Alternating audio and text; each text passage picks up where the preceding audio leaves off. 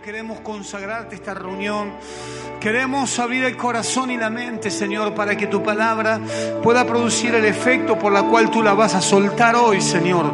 Porque toda palabra que sale de tu boca, Señor, produce fruto y crecimiento, Señor amado. Creemos, Señor, que la palabra va a comenzar a, dimensionarnos en la fe. La palabra nos va a proyectar en el nombre de Jesús. Y Dios mío, que toda fuerza negativa, toda fuerza diabólica, toda fuerza opositora al mover del Espíritu es atada en el nombre de Jesús de Nazaret. Toda fortaleza es rota, toda ligadura es quebrantada. Y pedimos que la unción del Espíritu Santo se manifieste con gloria, con poder, Señor. Padre, que nada distraiga, Dios mío, la, eh, la voz de tu, de, tu, de tu corazón a cada, a cada vida. Que nada, Señor, nos mueva de todo lo que querés hablarnos y decirnos. Espíritu Santo, te damos la gloria y con este aplauso te damos bienvenida a tu casa, Señor. Tú eres grande y poderoso, Señor. Tú eres grande y poderoso, Señor. Tú eres grande y maravilloso, mi Rey. Tu nombre sea levantado y exaltado. Tu nombre sea puesto en alto, mi Señor. Glorifico tu nombre, Señor. Padre mío, aquí estamos delante de tu presencia. Padre, aquí estamos delante. Sin aplausos para Jesús. No pierdas la oportunidad de da darle gracias. Darle gracias al Señor por todo lo que Él ha hecho en nuestras vidas. Te bendecimos, mi Dios. Te bendecimos, mi Señor. Te bendecimos, Jesús. Te bendecimos, Dios. Amén, Dios mío. Amén, Dios mío. Y amén. Hay victoria en Jesús, ¿sí? Pueden tomar sus lugares. Damos gracias a Dios por este domingo hermoso que el Señor nos ha regalado. Un día soleado, un día muy lindo nos dio el Señor, ¿eh? Para que lo disfrutemos y para que vengamos a la iglesia. Así que estamos felices porque Dios está. Y donde Dios está, hay libertad.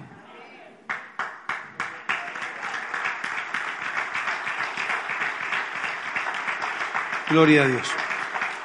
El domingo pasado hemos hablado sobre algunas características del crecimiento espiritual. Si no lo recuerdan, hacemos un repaso. Hablamos de una, de las primeras características en cuanto al crecimiento. Hablamos de cuidar el testimonio, hablamos de la obediencia, hablamos de la consagración personal y hablamos como último de la mayordomía.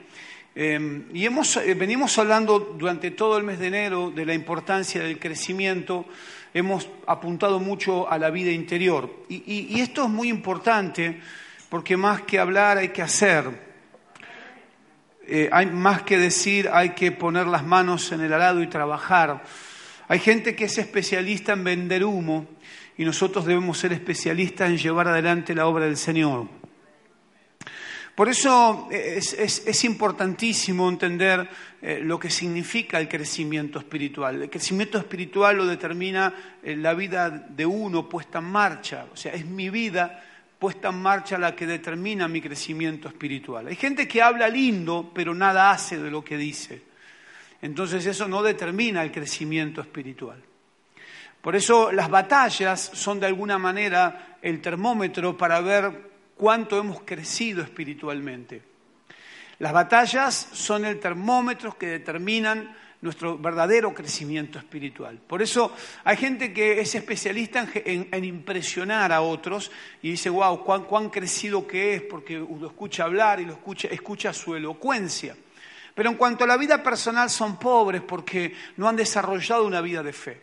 Porque las pruebas son las que de alguna manera nos, nos califican a entrar a nuevas, a nuevas temporadas o a nuevos, a nuevos niveles de crecimiento espiritual. Yo quiero hablar hoy, el título de, del sermón sigue, o sea, el, título es crecimiento, pero el, el, tema es crecimiento, pero el título del sermón es La oposición nos hace crecer. Porque, ¿Por qué titulé de esta manera el sermón? Porque la oposición es buena, la, oposición es la que me hace enfrentar a mis propios gigantes internos. La oposición es la que me ayuda a, desarrollar un, una vida, una fe robusta, una fe fuerte en Dios.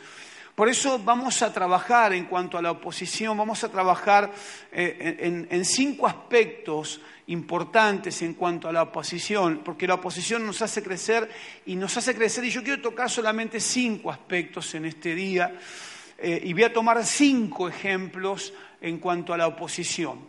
Lo primero que hace la oposición es, es que nos ayuda a desarrollar vida de oración. Una persona que está en problemas es una persona que aprende a desarrollar vida de oración.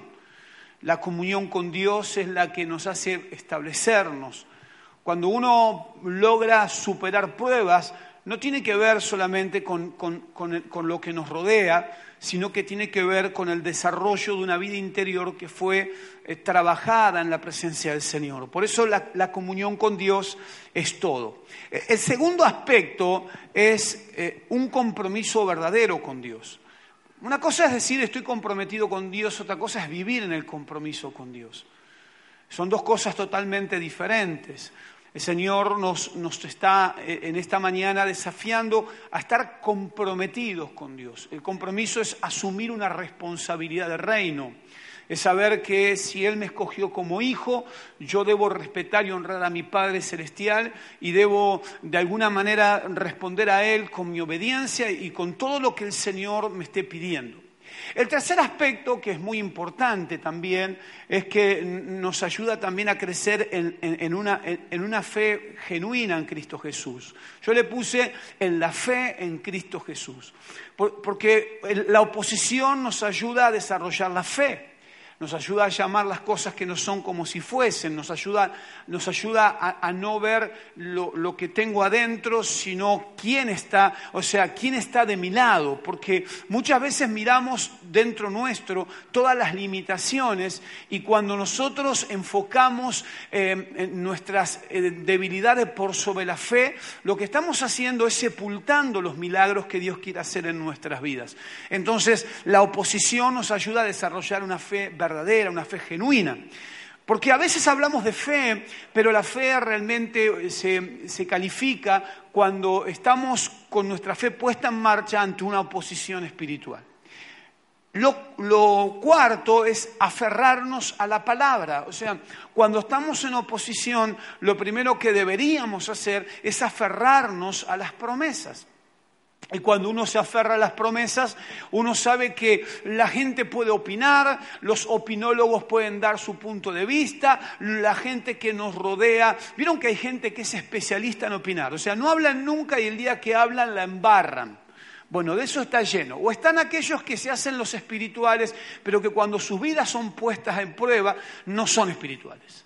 Entonces necesitamos entender que en la oposición es donde aprendemos a aferrarnos a esa palabra, donde no validamos lo que nos dicen, sino lo que Dios dice, donde no le damos tanta importancia a lo que alguien eh, especialista, entre comillas, pueda llegar a descifrar o, diagnosticar, sino que vamos a lo que el Señor nos ha prometido, nos aferramos a sus promesas y creemos que aún lo que no ha cambiado, el Señor lo puede cambiar. Y si usted lo cree, le da un aplauso.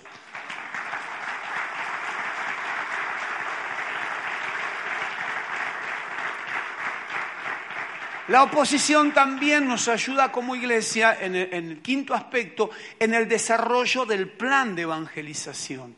O sea, nosotros somos una iglesia evangelizadora. No, parloteamos, trabajamos y, hacemos lo que Dios nos mandó a hacer. Eh, esto es muy simple, de gracia recibimos, de gracia damos. Yo no podría ministrar evangelismo si no evangelizo. O sea, mi púlpito siempre fueron las calles. Yo no soy un predicador de seminario, sino un predicador callejero. Mis, armas espirituales las hice evangelizando en las plazas, en las estaciones de trenes y en las esquinas, las paradas de colectivos, en los hospitales. Entonces, cuando el Señor nos da la oportunidad de, llevar adelante la congregación, la iglesia es por ende evangelística porque los pastores... Eh, eh, tenemos el ADN evangelístico. Entonces, cuando, cuando estamos en oposición, nosotros estamos comprometidos con el plan de evangelización. Nosotros no vamos a dejar de cumplir con la gran comisión porque justamente el Señor nos desafía a más allá de las situaciones que estamos viviendo, es llevar adelante el plan de evangelización porque el que gana almas es sabio.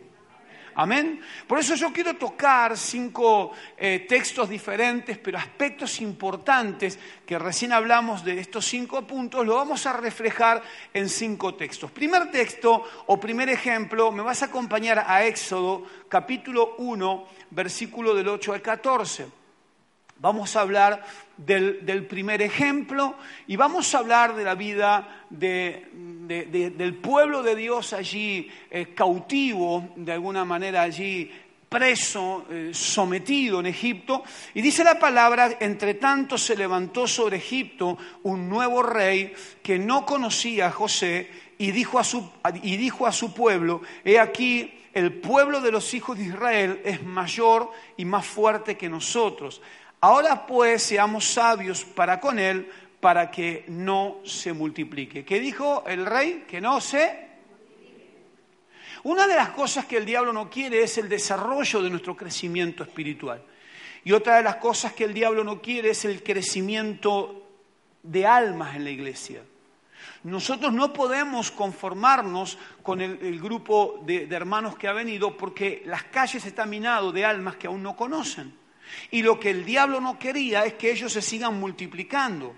Y el diablo tenía todo un plan ya prearmado para que el pueblo no se multiplique. O sea que el rey estaba destinado y proyectando. Esto es interesante porque esto es guerra espiritual. El diablo tenía ya un proyecto armado para frenar el crecimiento del pueblo de Dios. El diablo tiene un proyecto prearmado para frenar tu crecimiento, para arruinar nuestras generaciones, para querer frenar el crecimiento de la iglesia. El diablo tenía ya trabajado y ya estaba de alguna manera formando a los primeros adeptos, a, los egipcios, para detener el crecimiento del pueblo de Dios. Eh, y es interesante porque el texto sigue diciendo, y acontezca que viniendo eh, guerra, Él también se una a nuestros enemigos y pelee contra nosotros y se vaya de la tierra.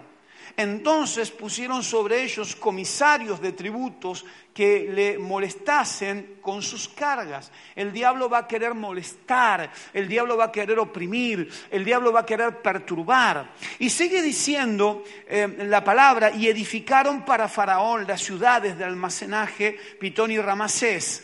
Pero cuanto más los oprimían, tanto más se multiplicaban y crecían. Digan conmigo, a mayor batalla, mayor crecimiento. Esto sucedía en el pueblo de Dios. Los oprimían y, los sometían y los hacían trabajar, pero ellos más se multiplicaban y más crecían. Y esto es maravilloso, ver al pueblo de Dios en plena batalla, creciendo y desarrollándose porque la iglesia del Señor es así, porque el pueblo de Dios es así, porque el ADN de Dios es así, porque como hijos estamos permanentemente gestando nuevos hijos espirituales. Y el enemigo tenía que ahora de alguna manera, como, como este plan de, de someterlos a un trabajo esclavo no les funcionaba, iban a tener un segundo plan para querer pararlos, iban a tener que idear algún segundo plan. Dice de manera que los egipcios temían a los hijos de Israel, y los egipcios hicieron servir a los hijos de Israel con dureza y amargaron su vida con dura servidumbre. Lo siguiente que quiere hacer el diablo es amargarte la vida. Así que decirle que está al lado tuyo, si viniste amargado es porque el diablo lo está logrando. La, idea era hacerles la vida imposible. Eh, y, y, dice, en hacer barro y ladrillo y en toda labor del campo y en todo su servicio, al cual los obligaban con rigor. Es interesante el texto.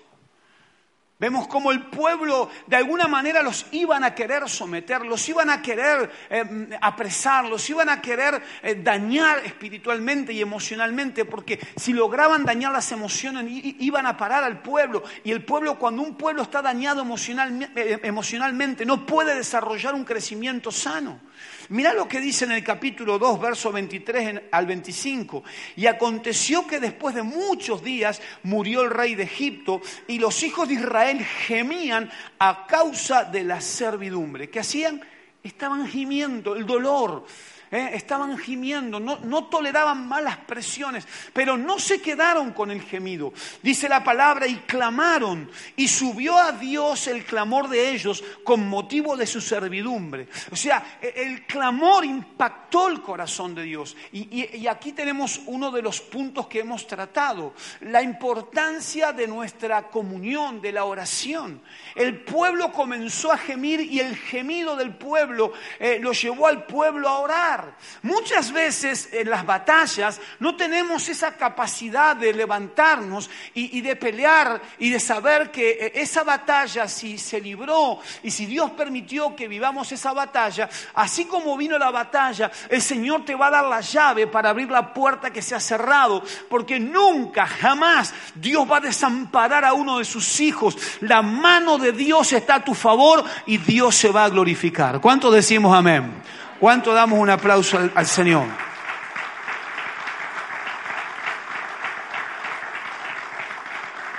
Dice que oyó Dios el gemido de ellos y se acordó de su pacto. Esa palabra trabajó en mi corazón. El Señor se acordó del pacto que había hecho con quién?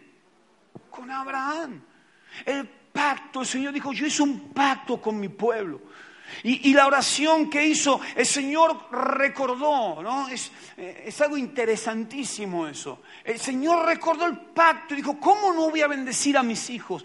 ¿Cómo no voy a bendecir a mis hijos que hoy están en, en Quintana 1034? ¿Cómo no voy a bendecir a mis hijos que hoy han venido en medio del conflicto a clamar? ¿Cómo no voy a bendecir a mis hijos que han venido con una fe inquebrantable a buscar, a buscar mi presencia? ¿Cómo no voy a bendecir a mis hijos que hoy se han dado cita a este lugar y que no se van a ir como han venido, porque me han recordado el pacto que hice con ellos y que no solamente los voy a bendecir a ellos, sino que voy a bendecir a todas sus generaciones para la gloria del Señor.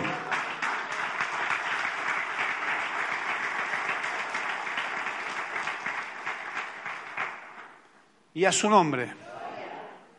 Es interesante ver todo el trabajo que Dios comienza a hacer ahora.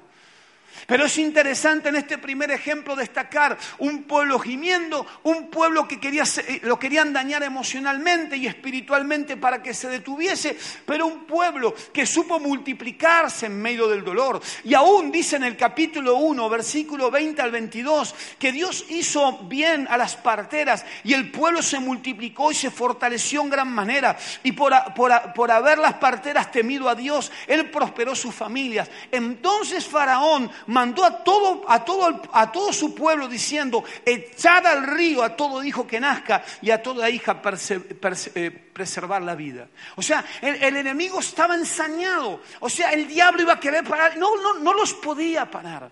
De hecho, ya el Señor estaba destinando a Moisés. Había nacido Moisés y ya lo estaban criando en el palacio, ya, ya había nacido y lo iban a criar. Y, en, en, 40 años más eh, Moisés iba a pelear con el Egipto. Y en 40 años más Moisés iba a recibir un llamamiento. Iba a liberar al pueblo de, de Israel, a Egipto. Ya el Señor tenía un plan maravilloso. Dios tiene un plan glorioso para tu vida. Dios tiene un plan glorioso para tus hijos. Dios tiene un plan glorioso para tus nietos. Usted no se puede ir desanimado de la casa del Señor. Si usted vino a la iglesia a ver a alguien que le, que le diga algo, yo quiero decir que usted está en el lugar equivocado. Si usted vino a buscar la presencia del Señor, aquí hay unción y palabra de Dios para que su vida sea bendecida, para que usted sea como aquel árbol junto a las corrientes de las aguas. Usted se va a ir en esta mañana bendecido para la gloria del Señor. ¿Cuántos damos un aplauso al que vive? Interesante.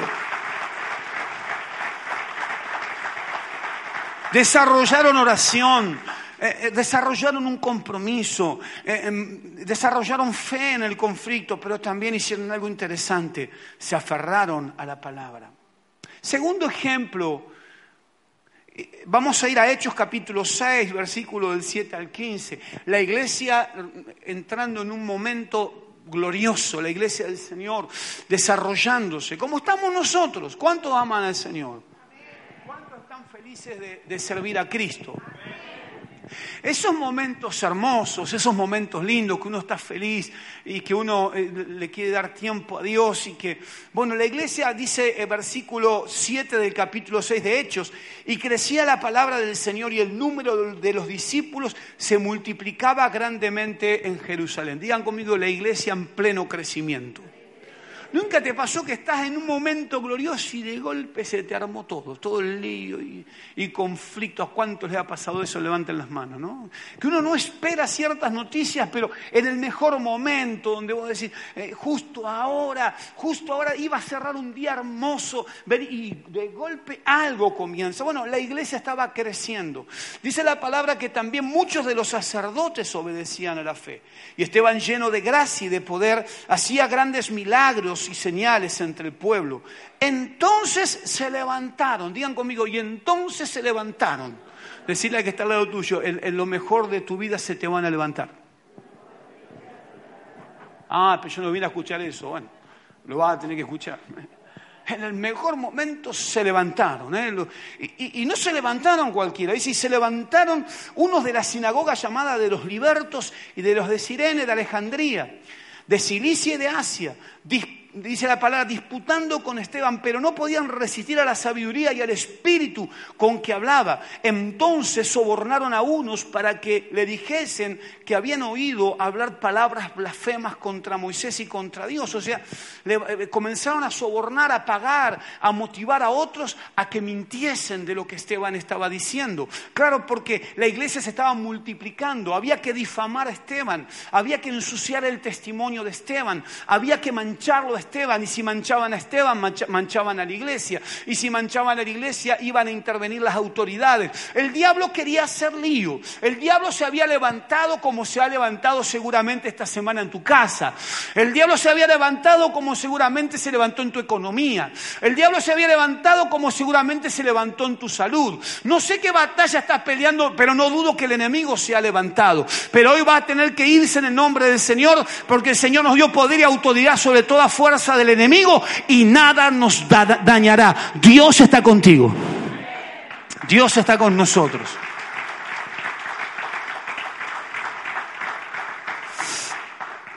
Y, se, soliviantaron al pueblo, a los ancianos y a los escribas, y arremetiendo le, arrebataron y le trajeron al concilio, y pusieron testigos falsos que decían, este hombre no cesa de hablar palabras blasfemas contra, contra este lugar santo y contra la ley, pues le hemos oído decir que ese Jesús de Nazaret destruirá este lugar y cambiará las costumbres que nos dio Moisés. Entonces todos los que estaban sentados en el concilio, al fijar los ojos en él, vieron su rostro como el rostro de un ángel. O sea, por más que lo ensuciasen, había algo que había en Esteban y era la gloria de Dios.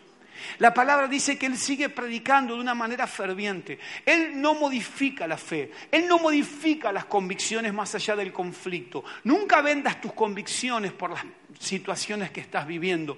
Nunca, nunca modifiques tu fe por las situaciones que, que nada, o sea, nosotros tenemos que ser inalterables ante los conflictos de la vida. Hay personas que se, se dejan adular por los conflictos de la vida. Hay personas que venden a su madre por un conflicto de la vida. Hay personas que venden la fe. Hay personas que les importa poco de Dios ante los conflictos de la vida. Hay gente que termina negando al Señor por los conflictos de la vida.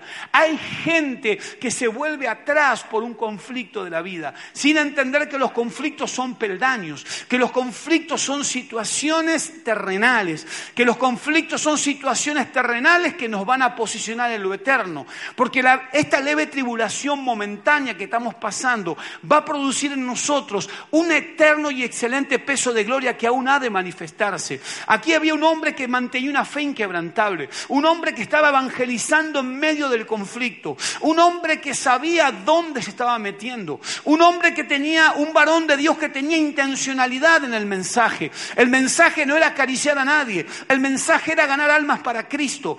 Aún su propia vida no la tuvo por estima para ganar el corazón de aquellos que estaban escuchando el mensaje. Un hombre que amaba la palabra, y si usted lee todo el mensaje que suelta Esteban, es tremendo.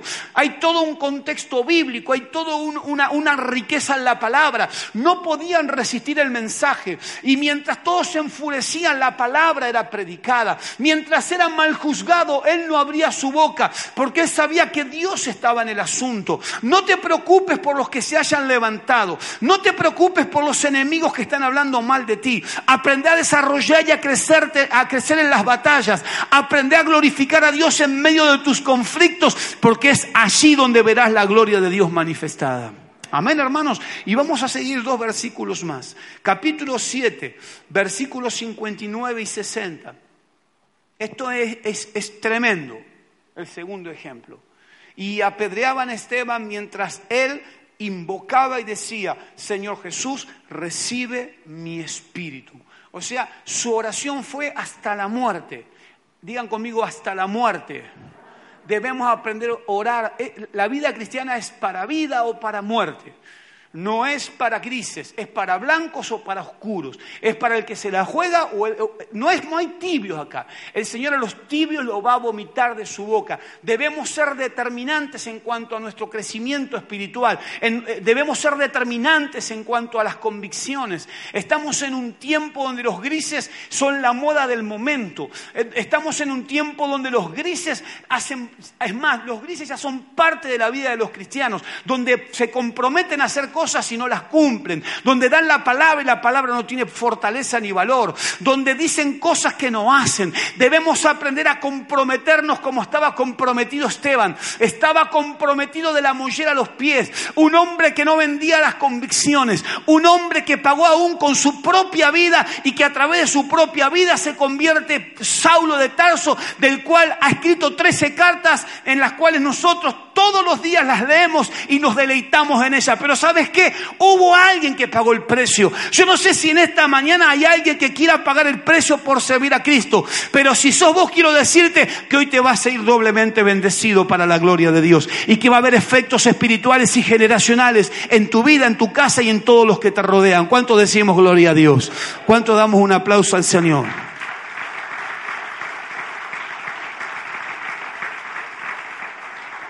Y puesto de rodillas clamó a gran voz, Señor, no le tomes en cuenta este pecado. ¿Quién dijo aparte de, Esteban estas palabras? Jesús. Y habiendo dicho esto, no dice murió, ¿qué dice? Durmió. Porque los creyentes no morimos, sino que dormimos. ¿Cuánto decimos gloria a Dios? Así que decirle que está al lado tuyo, vamos a tener una siesta eterna, mira. Pero él mantuvo una fe clara, firme, fuerte una fe solidificada, convicciones claras, comprometido con Dios, comprometido con el plan de evangelización, porque de eso se trata, debemos aprender a crecer, debemos aprender a desarrollar crecimiento espiritual. Entendemos que mi nivel de compromiso determinará mi nivel de crecimiento, mi nivel de compromiso determinará mi nivel de crecimiento. Vamos a ir al tercer ejemplo y vamos a ir a Hechos 8, versículos del 1 al 8. Hechos 8, versículos del 1 al 8. Digan conmigo crecimiento. ¿Cuántos quieren crecer? Bien, gloria a Dios. Levante una mano. ¿Cuántos quieren que ser mucho? Levante las dos manos. Bueno, ahora sí. Decirle que está la tuya, así como Prepárate porque entramos en la zaranda ahora. Gloria a Dios. ¿eh? No da un aplauso, nada, ahí no le gustó.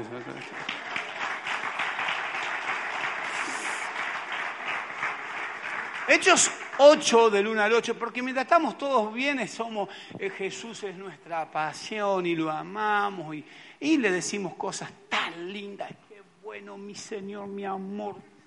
Cuando estamos en lucha, cuando estamos en lucha ya es como que nuestro idioma va cambiando y a veces la fe que mostramos no es tan genuina y la fuerza que teníamos ya no es la misma y, y, esa palabra que le dábamos a los hermanos, vamos que poder, vamos que...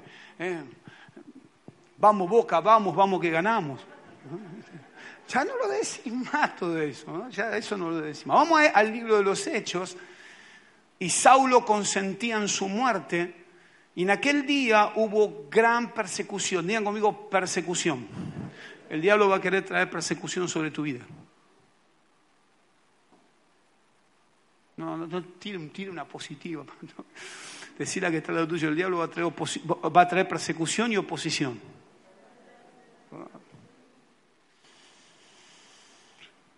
La iglesia crecía y ¿qué vino? Persecución. Contra la iglesia que estaba en Jerusalén. Y todos fueron esparcidos por las tierras de Judea y de Samaria, salvo los apóstoles. Y hombres piadosos llevaron a enterrar a Esteban e hicieron gran llanto sobre él. Y Saulo asolaba la iglesia y entrando casa por casa arrastraba a hombres y a mujeres y los entregaba en la cárcel. Pero los que fueron esparcidos iban por todas partes anunciando. ¿Qué estaba haciendo la iglesia? Estaba siendo perseguida. Y en medio de la persecución que hacía la iglesia, predicaba, predicaba. O sea, la iglesia no se condicionaba a la crisis del momento como hoy, por ejemplo. No, estamos en crisis. O sea, estamos en crisis terrenal, pero no en el cielo. O sea, la palabra, la palabra no, está, no entró en crisis. Decirle que está al lado tuyo. La Biblia no entró en crisis.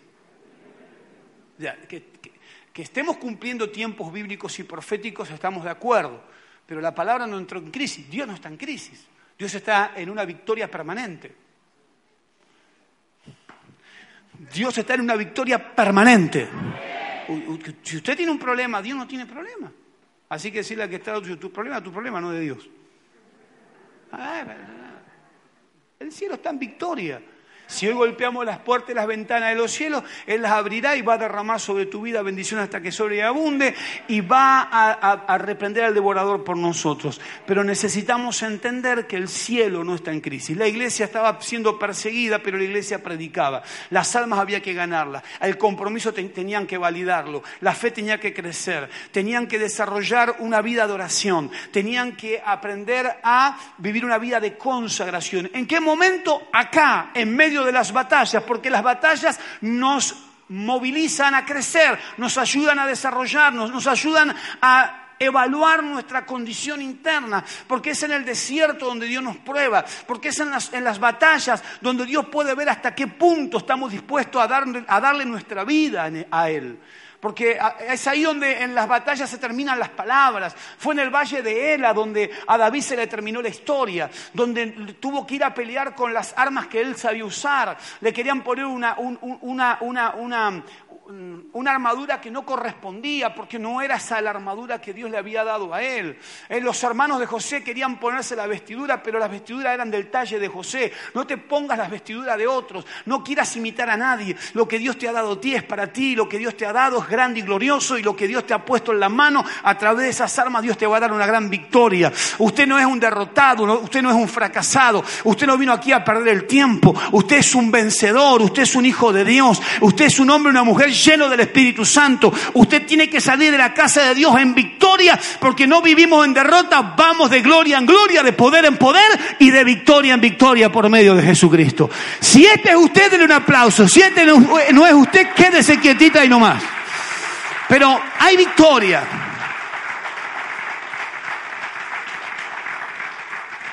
Entonces Felipe, descendiendo a la, ciudad de Samaria, les predicaba Cristo y la gente unánime escuchaba atentamente las cosas que decía Felipe, oyendo y viendo las señales que hacía, porque de muchos que tenían espíritus inmundos salían estos dando grandes voces y muchos paralíticos y cojos eran sanados y así había gran gozo en aquella ciudad. Había milagros, la crisis estaba, pero no había crisis en el cielo. Dios seguía sanando, Dios seguía bendiciendo, Dios seguía prosperando, Dios seguía levantando. No sé cómo has venido, pero la oración del justo puede mucho. Y hoy vamos a orar por cada situación y creemos que la batalla que estás peleando no es para muerte, es para vida, que el problema que estás peleando te va a calificar para bien y que Dios está contigo. Vamos al siguiente ejemplo, digan conmigo cuarto ejemplo. Estamos mal, pero vamos bien. ¿No? ¿Estamos bien? ¿Entendimos hasta ahí el mensaje? Bien. ¿Hay alguna pregunta? Acá no hay pregunta porque es predica, no, es clase. Digan conmigo cuarto ejemplo. Vamos a, Hechos 12, versículos del 1 al 5. Y la persecución estaba, y había, y había, había, había problemas, había problemas. ¿Cuántos han venido con problemas? Levanten una mano. Vamos. Ah, bien, gloria a Dios, qué bueno los honestos. Levanten las manos los que vienen con problemas. Vamos, vamos, levanten la mano. El que no tiene problema, agárrese, se le viene. ¿eh? Vamos, levante la mano. Levante la mano los que tienen problemas. Vamos. Los que están en súper problema, levanten las dos manos. Vamos, vamos, vamos. Ahí está, ahí está, me gustó. El que no tiene problema comience a evaluar su vida interior. Y se lo digo en serio. porque un verdadero hijo de Dios vive permanente batalla. Yo no sé lo que es, descansar. Vivimos todo el tiempo eh, espiritualmente armado hasta los dientes, porque nuestra lucha no es contra sangre ni carne, sino contra principados y potestades de las tinieblas. Y ahí es donde tenemos que pelear. ¿Cuánto decimos gloria a Dios? No, se relaje porque el enemigo va a venir con un golpe en el, en el, medio de la mandíbula y le va a producir un knockout. El creyente tiene que estar en guardia a las 24 horas. ¿Cuánto decimos gloria a Dios? Decirle que está al lado tuyo 24 horas de guardia. ¿Cómo hago para dormir? Oh, usted duerma en paz porque el Señor lo protege. En paz me acostaré y asimismo dormiré. Eso, ese como lo saben, ese, de, la escuela dominical. Vamos. En aquel mismo tiempo, el rey Herodes echó mano a algunos de la iglesia para maltratarles. El diablo te va a maltratar.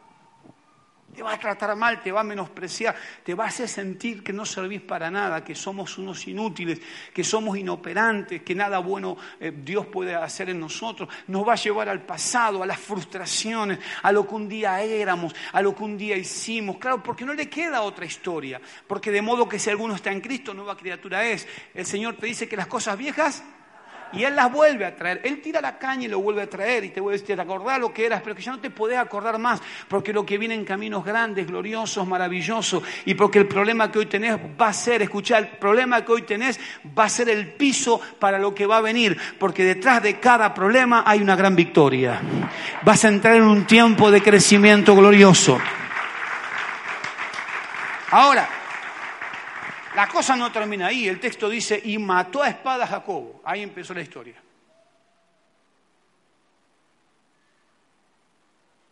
¿Cómo seguimos el mensaje ahora?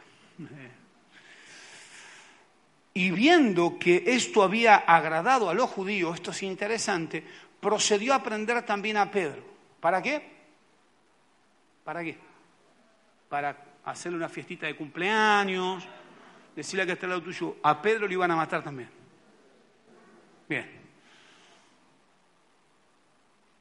Eran entonces los días de los panes sin levadura y habiéndole tomado preso, le puso en la cárcel entregándole a cuatro grupos de cuatro soldados cada uno para que lo custodiasen. Y, se proponía sacarle al pueblo después de la Pascua. El pueblo se había puesto tan contento en la muerte de Jacobo que dijeron, vamos, manden a otro. Entonces ya estaban preparando para la... Había un cordero para la Pascua y era Pedro. Pedro iba a morir. Pero dice la palabra, así que Pedro estaba custodiado en la cárcel, y esto es lo que a mí me impacta, pero la iglesia hacía sin cesar oración a Dios por él. En medio del conflicto, la, iglesia desarrollaba oración, la iglesia desarrollaba fe, la iglesia estaba comprometida, la iglesia estaba evangelizando, la iglesia estaba prendida a la presencia del Señor. En ningún momento la iglesia dice, y la iglesia se desanimó, y la iglesia dejó de orar, y la iglesia no se consagró. No, no. Y la iglesia hacía oración a Dios sin cesar por él. O sea, no paraba, no dejaba de orar. Versículo 24 dice, pero la palabra del Señor, no vamos a hablar del milagro de Pedro, pero quiero dejar en claro que en medio del conflicto dice, pero la palabra del Señor crecía y se multiplicaba. ¿Qué significa esto? Que aún con Jacobo muerto y con Pedro detenido y luego el milagro de Pedro, la iglesia más allá que lloró a, uno de sus padres, a uno de sus líderes, aunque la iglesia haya llorado a Jacobo, aunque la iglesia haya derramado lágrimas por la vida de Pedro y Dios lo liberó, la iglesia crecía y se multiplicaba. ¿Qué significa? Que cada creyente se multiplicaba en otros cristianos. La iglesia no dejaba de evangelizar, la iglesia no dejaba de estar en las plazas y en las calles. La iglesia no, dejaba de ganar almas. La iglesia no dejaba de, llevar almas a los pies del Señor. La iglesia no dejaba de producir frutos. La iglesia no dejaba de producir fe. La iglesia no dejaba de mantener un compromiso genuino y verdadero. La iglesia no dejaba de permanecer firme en la palabra y las promesas. Quiero animarlos, quiero animarlos en este día domingo a que no bajen los brazos, a que no se detengan, a que entiendan que tu batalla es del Señor, a entender que cada batalla te va a promover, a entender que cada batalla te va a nivelar, a entender que cada batalla te va a ayudar a desarrollar tu madurez, a entender que en cada batalla uno aprende a tomar la cruz cada día, a entender que en cada batalla uno aprende a aferrarse a la palabra, a entender que en cada batalla uno aprende a depender más profundamente del Señor, a entender que cuanto más batalla, más nivel de compromiso tengo con Él, porque esta no es una mañana más, esta es una mañana desafiante para la iglesia, abrazar al Señor y a seguirlo más allá de la situación que estés viviendo, porque Él pagó el precio en la cruz del Calvario por cada uno de nosotros, que estamos dispuestos a darle al Señor, que estamos dispuestos a darle a Cristo. El Señor no está pidiendo ni más ni menos que un corazón. Dios está buscando corazones rendidos y si en esta mañana estás dispuesto, en esta mañana verás su gloria.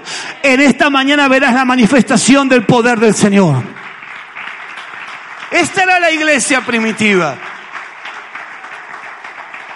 Esta era la iglesia. Esta iglesia no jugaba, ¿eh? esta iglesia no perdía el tiempo. Esta iglesia no le decía a su pastor, pastor, mañana voy y faltaba. Esta iglesia no le decía, hoy si, si el día está lindo, si más o menos acomodo las cosas, voy al culto. No, no, no, no, no. Esta iglesia estaba comprometida hasta la médula. Esta iglesia pagaba el precio con su sangre. Esta iglesia caminaba las calles y daba su vida por la vida de Cristo. Hermanos amados, ¿dónde estamos parados? Muchas veces creemos que estamos dándolo todo cuando no le damos nada, cuando tomamos el tiempo que nos sobra al Señor, cuando no estamos dando nada al Señor, cuando no le damos nuestra vida, cuando aún, hermanos amados, le negamos nuestros hijos al Señor, cuando aún primeramente posicionamos a la familia, cuando la familia que tenemos nos la dio el Señor. Hermanos amados, es tiempo de ser más convincentes en cuanto a la fe. Es tiempo de aprender a tener una fe firme y fuerte en el Señor. Es tiempo de ser cristianos de veras, cristianos que amamos al Señor, no de palabras, sino de hecho y de verdad. Y a su nombre. Quinto ejemplo. No estoy enojado, ¿eh? pero sí tengo convicción y quiero desafiar a la iglesia a impactar nuestra ciudad y a ganar a los que no conocen al Señor. Amén. Vas a acompañarme ahora y con esto vamos a, a terminar el sermón. Vamos a ir a Hechos 19, versículos 11 y 12.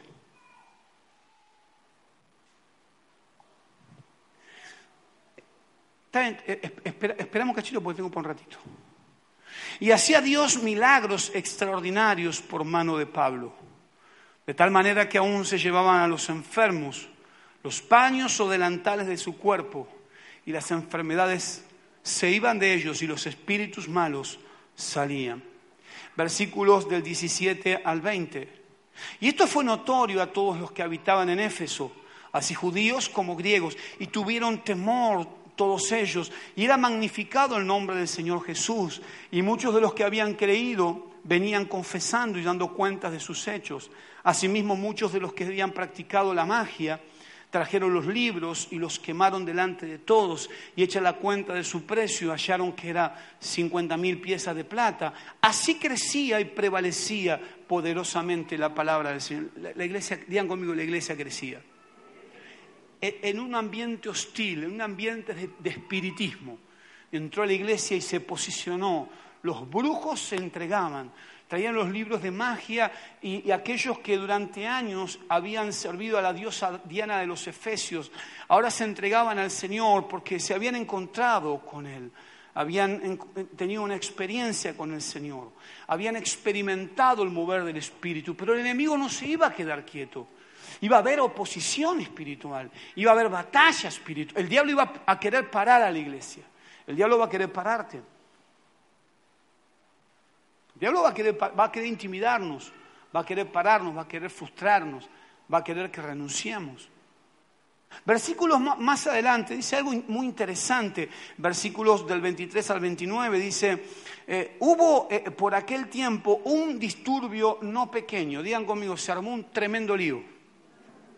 No, no, era algo pequeño, se armó un problema grande. Claro, ¿por qué? Porque la conversión de la gente trajo conflictos. Cuando la gente comienza a convertirse, el templo de la diosa Diana se vacía. La gente comienza a juntarse en las casas, la gente va a escuchar al apóstol Pablo, la gente va a escuchar las prédicas. Imagínense un templo de, de, 10.000 personas, quedan cuatro. Y por otro lado está el apóstol Pablo predicando acá y la gente haciendo cola. Claro, el, templo de la diosa Diana fue una de las, de las maravillas del mundo. es, algo, es más, están las ruinas hoy. Algo imponente, algo impresionante. Vacío. Las, las personas que prostituían transformadas. Los brujos que ejercían em, la adivinación congregándose. La gente que lo seguía a ellos, ahora lo seguía a Cristo. Algo comenzó a suceder en el ámbito espiritual. Algo estaba sucediendo. Y dice la palabra del Señor, dice entonces, em, eh, dice, Hubo por aquel tiempo un disturbio no pequeño acerca del camino, porque un platero llamado Demetrio, que hacía mm, de plata templecillos de, Diana, daba no poca ganancia a los artífices, a los cuales reunidos con los obreros del mismo oficio, dijo, varones, sabéis que de este oficio obtenemos nuestra riqueza. Esto es muy fuerte, claro. Todos los que hacían eh, eh, templecillos, que hacían estatuas, a todos los que se les da, se les, arruinó el negocio Digan conmigo, se les, les ahogó el negocio. Ah, ya no, había, no, compraban más vela, no compraban más, más, cinta ni cosas raras, porque el Evangelio comenzó a, producir transformación. Algo estaba sucediendo. Algo entonces el enemigo no se iba a quedar quieto. Y dice la palabra del Señor, pero veis y oís que este Pablo, no solamente en Éfeso, sino en casi toda Asia, ha apartado a mucha gente. O sea, está diciendo, a este hay que pararlo. Escucha lo que te voy a decir, iglesia. Te van a querer parar, mi hermano, pero no lo van a poder lograr. Van a querer pararte, pero va a ser tan fuerte la unción que Dios va a poner sobre tu vida que no te van a poder parar porque Dios está contigo. Y ahí estaban. Dice, con persuasión diciendo que no son dioses los que hacen con las manos. Y no solamente hay peligro, dicen, decían estos, que de este nuestro negocio venga a desacreditarse, sino también que el templo de la diosa Diana sea estimado en nada y comience a ser destruida la majestad de aquella a quien venera toda Asia y el mundo entero cuando oyeron estas cosas, se llenaron de ira y gritaron diciendo, grande es Diana de los Efesios. Y la ciudad se llenó de confusión. El diablo quiere producir confusión, por eso debemos estar firmes en la fe. Y a una se lanzaron al teatro arrebatando a Gallo y a Aristarco, macedonios, compañeros de Pablo. Querían intimidarlos, querían pararlos, pero de ahí salieron y siguieron predicando. A Pablo lo resguardaron y Pablo siguió predicando. La iglesia de Éfeso se estableció un pastor que fue Timoteo. La iglesia siguió desarrollándose, la iglesia siguió predicando, la iglesia siguió aferrada a la fe, la iglesia siguió practicando la oración, la iglesia siguió, por, decir de alguna manera, siguió inmutable, siguió firme, siguió parada en la palabra. Yo quiero animarlos, hermanos, con estos cinco ejemplos, yo quiero animarlos a que, a que en tu batalla aprendas a desarrollarte, que tu batalla sean, sean el lugar donde aprendas a desarrollar las armas. La palabra es la espada, la fe es nuestro escudo. Hermanos amados, la oración es la que nos abre las puertas. Amados hermanos, eh, la congregación es, es el lugar donde nos hacemos fuertes. El evangelismo es el lugar donde aprendemos a multiplicarnos en otro. Nunca la iglesia se detuvo. En los peores conflictos fue en los momentos más gloriosos donde la iglesia se desarrolló. Yo quiero animarlos porque vas a entrar en la mejor temporada de Dios para tu vida. ¿Cuánto dicen amén? ¿Cuánto damos un aplauso al Señor?